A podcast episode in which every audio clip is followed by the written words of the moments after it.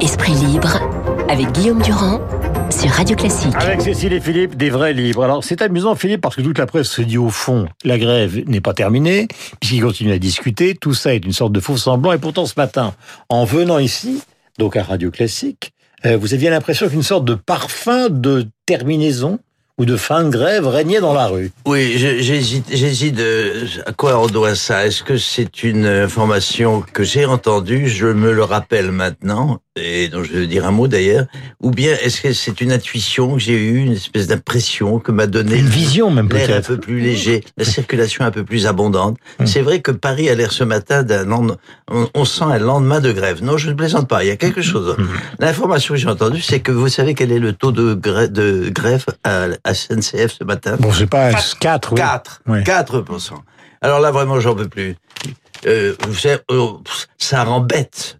Euh, ça, ça, ça rend bestial. Quoi. Je, par moment, j'ai vraiment envie de quitter ce pays. Mhm. euh, on, est, on est vraiment dans une situation inadmissible, scandaleuse. Nous, mhm. Depuis 40 jours, nous supportons ce défi à la justice, à la démocratie, à la, à la vérité, mhm. euh, à l'élégance. Enfin, parlons pas d'élégance, de toute façon, ça n'existe plus depuis longtemps qu'on fait euh, ce qui se passe en Angleterre aujourd'hui. Enfin, l'Europe est folle. Bon, voilà. Cécile, justement sur cette situation, parce qu'au fond les partenaires sociaux vont trouver une solution, est-ce que vous avez l'impression, vous qui suivez ça jour après jour, qu'en fait Édouard Philippe sait très bien qu'on va revenir à l'âge pivot, parce qu'il n'y aura jamais de solution possible entre les réformistes et le MEDEF, pour une raison simple, c'est que les réformistes, qu'est-ce qu'ils veulent? L'augmentation des cotisations des cadres ou l'augmentation des cotisations patronales, ce qui touche directement les adhérents du MEDEF. Je pense qu'il y aura, y aura sans doute une petite partie euh, d'âge pivot, peut-être un âge pivot à 63, 63 ans et demi, complété par d'autres mesures. Le MEDEF, il, dans la lettre d'Edouard Philippe, il n'y a pas marqué qu'il n'y aura pas de hausse de cotisation. Il y a marqué qu'il fallait pas atteindre à la compétitivité des entreprises. Donc manifestement, ce qui se négocie, c'est une petite hausse des cotisations compensée par euh, une baisse de charges ou une baisse des un impôts. un petit cocktail. Comme voilà, une baisse des impôts euh, de production. Donc euh, il y aura une partie de mesure d'âge, même maintenant euh, la CFDT le dit, donc elle a quand même beaucoup bougé. Elle en mhm. parle du bouger d'Edouard Philippe, mais la CFDT a beaucoup bougé. Euh, elle a beaucoup bougé ou elle a beaucoup comploté? Parce que c'est ce que disait Louis Alliot tout à l'heure. Oui, Louis Alliot ne croit pas une seule seconde. enfin, il croit qu'au fond, la posture de Laurent Berger depuis le début est une posture double. Il dit que oui, que le c'est un faux âge pivot qui a été mis pour être euh, enlevé au dernier moment. Je pense que Laurent Berger est pour la réforme euh, bah, par points de la retraite par points, mais euh, politiquement, syndicalement, c'était difficile à porter, mhm. d'apporter son soutien à Emmanuel Macron et qu'il est assez vrai sans doute chercher des prétextes pour pas apporter son soutien tout de suite. Mais que l'âge pivot ait été mis exprès pour pouvoir être retiré, c'est ce que dit Marine Le Pen. Ça, ça me paraît compliqué, ne serait-ce que parce que dans le dans dans le final, on aura sûrement une mesure d'âge de toute façon. De toute façon. Donc, Cécile Cornudet. Philippe, un mot. Personne ne veut d'augmentation des cotisations. Personne ne veut une domination des pensions. Euh, la seule solution est donc le, le relèvement de la durée des cotisations. On y viendra. Il n'y aura pas de retour à la suivante enfin de retour. Il n'y aura pas, je ne le pense pas. Il n'y aura pas le mot, ça sûr. Voilà, ah, certainement pas. Il y aura un jour, parce que la vérité triomphera, le bon sens, je le crois, triomphera.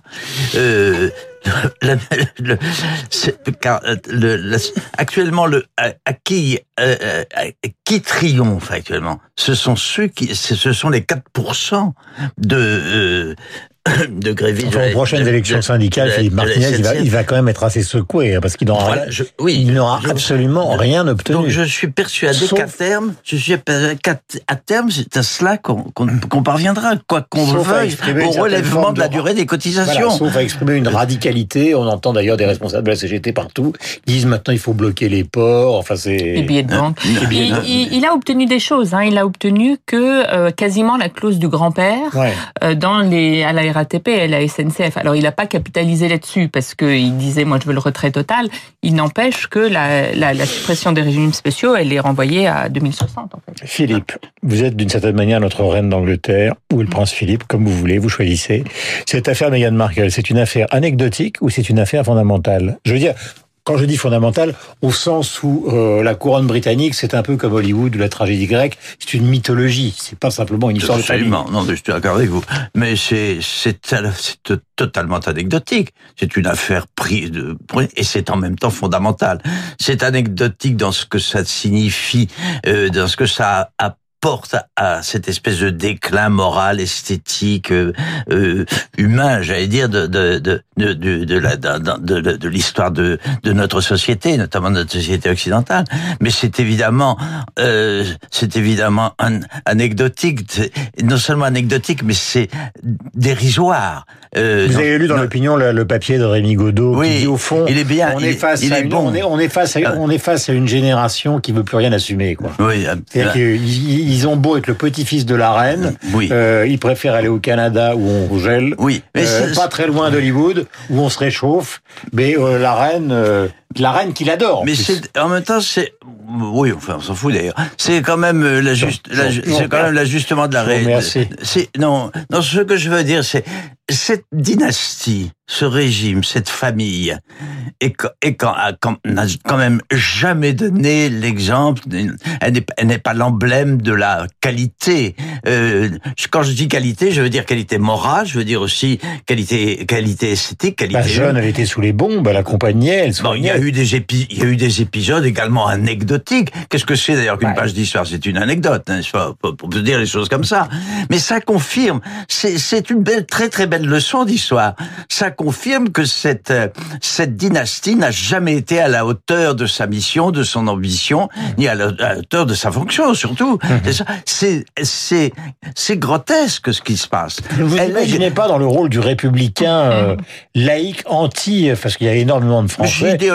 Pas du tout. Non, je dis non. Il y a énormément de Français qui, regrettant qu'on ait fait disparaître la famille royale ici, ah ben idéalisent. Si c'est pour gagner une dynastie de cette qualité, je préfère encore la République et la démocratie, même quand elle est au niveau où elle est en France, c'est-à-dire également à un niveau assez dérisoire. La démocratie en Grande-Bretagne. Finalement, la, la, la, conclusion est de la conclusion qui, qui s'impose, euh, s'agissant de tout régime de, dans, dans le contexte d'aujourd'hui, est une conclusion désespérante et désespérée. Non? Non. Euh, je peux dire ça. Non, vous pouvez dire ce que vous voulez, vous êtes libre. Non, mais... laissez quand même Cécile apporter le mot de la fin sur ce sujet qui est un peu éloigné de vos préoccupations quotidiennes. Un petit peu. Je pense à la presse, moi, au bonheur de la presse qui ah bah, ils, y vont, ils, y vont. Voilà, et puis on a le début d'une série formidable. Euh, Harry et Meghan euh, vont-ils avoir leur papier euh, immigration au Canada? Marie et Meghan vont-ils trouver du travail Dans quoi? Est-ce qu'il, On est, parti qu'il y a pour déjà plusieurs un, années. contrat de... Netflix qui court. voilà, exactement. Pour un documentaire ou pour un film? Et là, une des leçons peut-être, c'est que deux, deux femmes hein, euh, sous le même projecteur, euh, ça ça peut pas fonctionner et que mhm. Meghan et Cathy, euh, voilà, il y avait depuis le début quelque chose qui qui fonctionnait pas, trop trop belle, trop envie de de d'être sous les feux des caméras seule. Donc voilà, mhm. Meghan fait un pas de côté pour pouvoir être mieux regardée peut-être. Joseph Lozay, né un 14 janvier 1909, grand metteur en scène, mort à 75 ans le 22 juin 1984. Euh, mon cher Philippe, évidemment, vous vous souvenez du Don Giovanni, et d'ailleurs Cécile aussi en 1979. Voici un air évidemment célèbre de cet opéra, filmé par Lozay.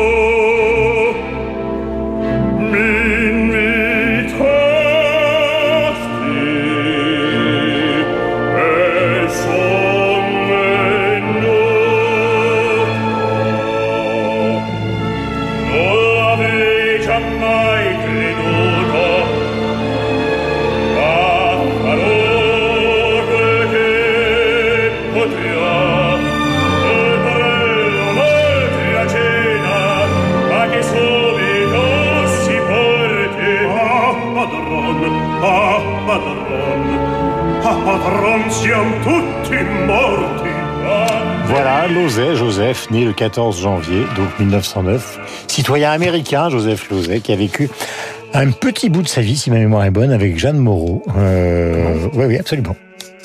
Oui, vous apprenez quelque chose quand vous me rencontrez. Ça vous fait du bien. De venir plus souvent plutôt que de rencontrer une sorte de parfum de grève dans les rues. Vous avez une culture C'est incroyable. hein. Vous me prenez pour une sorte de mauvais Vous avez une Wikipédia. culture d'Internet. Eh oui, Euh, vous avez, vous avez Rentrez consulté vous. votre, Rentrez euh, chez votre vous, Wikipédia Voltaire. ce matin. Rentrez chez vous, Voltaire.